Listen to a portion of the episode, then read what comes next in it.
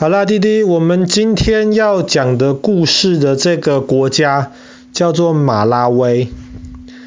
马拉威不是一个大国家，可是马拉威却有一个很大的湖，叫做马拉威湖。马拉威湖呢，它是整个东非大裂谷最南边、最下面的一个湖。其实一开始，欧洲人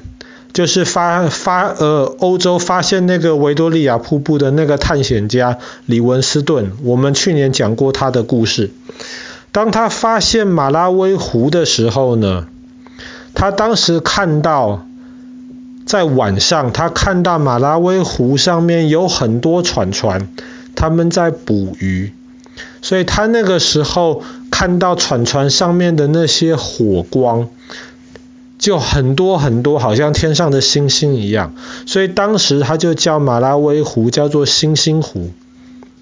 可是后来呢，白天的时候，他又搭船到马拉威湖上面，可是忽然天气就变得很不好，很大的风暴，所以他后来又叫这个湖叫做暴风湖。但是后来的人发现，当时。马拉威湖的这个水有时候多一点，有时候少一点。可是后来的人发现，有一次马拉威湖最长的地方大概有三百六十五英里，最宽的地方大概有五十二英里。所以后来人家就叫这个湖叫做日历湖。为什么是日历湖呢？因为一年有三百六十五天，然后有五十二个礼拜，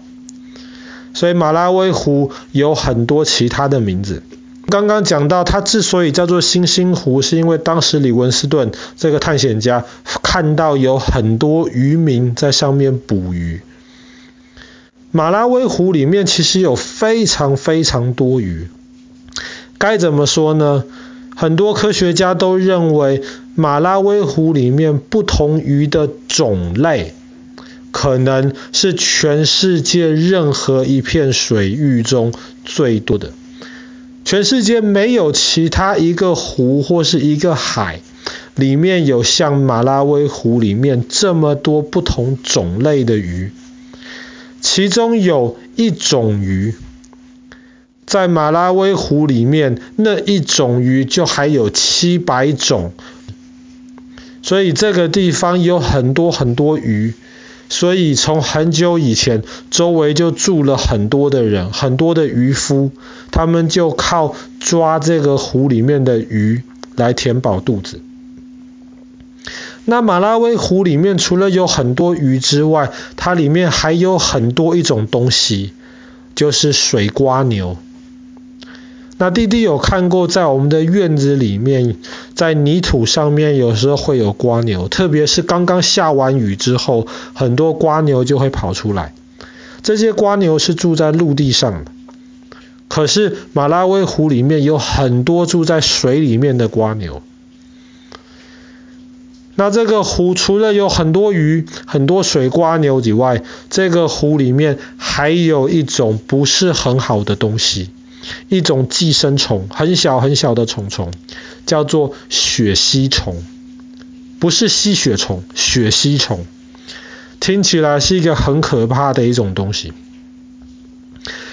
是这样子的，血吸虫，如果我们今天可能去游泳，然后那个水里面有很多血吸虫，血吸虫碰到我们的话，很有可能我们会生病。所以在有一些地方，人家知道湖里面有很多血吸虫的，就会告诉你说这里不能游泳。那么这一种虫虫呢，它其实当我们碰到皮肤的时候，可能我们皮肤会觉得痒痒的。所以有人觉得游泳完痒痒的，那么很可能是碰到血吸虫。但是更糟糕的是，当这一种虫进到我们身体里面去之后呢，它就会让我们生病。会让我们不舒服，会让我们发烧，甚至严重的话呢，可能会让我们失去自己的生命。那么血吸虫其实不是只有马拉威有，全世界绝大多数的地方，只要水不是很干净，都会有血吸虫。那么每年全世界估计大概有两亿人受到血吸虫的影响。那么在以前的马拉维，几十年前，马拉维湖里面血吸虫其实不是一个问题，因为这一种虫虫它没有办法直接的感染我们。这个虫虫一定要住在水瓜牛里面，它要先在水瓜牛里面住过以后，它才能够跑出来，然后感染那些游泳的人。但是以前呢，因为马拉维湖里面有非常非常多不同的鱼，很多鱼就是用水瓜牛当食物，所以这些鱼就会把水瓜牛吃掉。那么没有水瓜牛了，那么这个血吸虫就不是一个大问题。可是现在呢，因为马拉维湖旁边的这些渔民住的人越来越多，需要更多食物。所以他们就抓了很多鱼，那么鱼被抓走啦，那么这些水瓜牛就没有，就比较不容易被吃掉，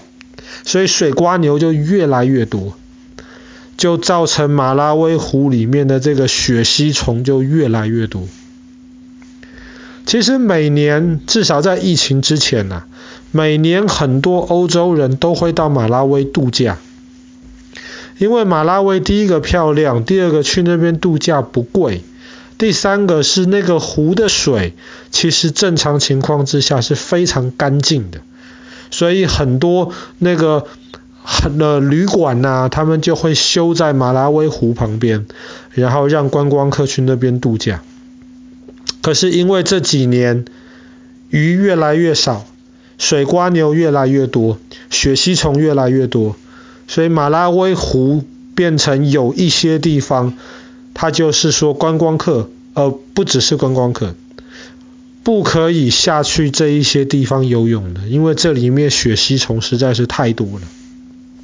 很容易下去游泳的话就会被感染。所以其实，其实，滴滴，你如果慢慢长大，你会发现这个。世界这个大自然里面很多东西是彼此相关的。那我们想说，我们吃鱼，我们吃鱼，我们抓鱼，这个没有问题。可是当我们在吃鱼抓鱼的时候，可能我们不会想到，哎呀，原来这些鱼跟水瓜牛有关系。哎呀，原来这些水瓜牛跟血吸虫有关系。哎呀，原来这些血吸虫。当他们不受控制，他们越来越多的时候，最后就会返回来跟我们人有关系。那么这也是一种变相的食物链，就像是脚踏车的链条这样子，一环一环的扣在一起。所以我们做很多事情的时候，我们要先想清楚，先考虑清楚。